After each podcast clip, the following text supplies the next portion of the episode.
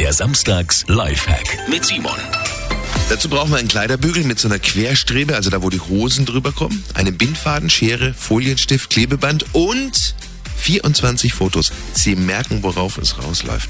Schreiben Sie einfach auf die Rückseite der Fotos die Zahlen 1 bis 24 dann einen Bindfaden an jedes Foto und einen Kleiderbügel knoten äh, und an einer schönen Stelle in der Wohnung aufhängen.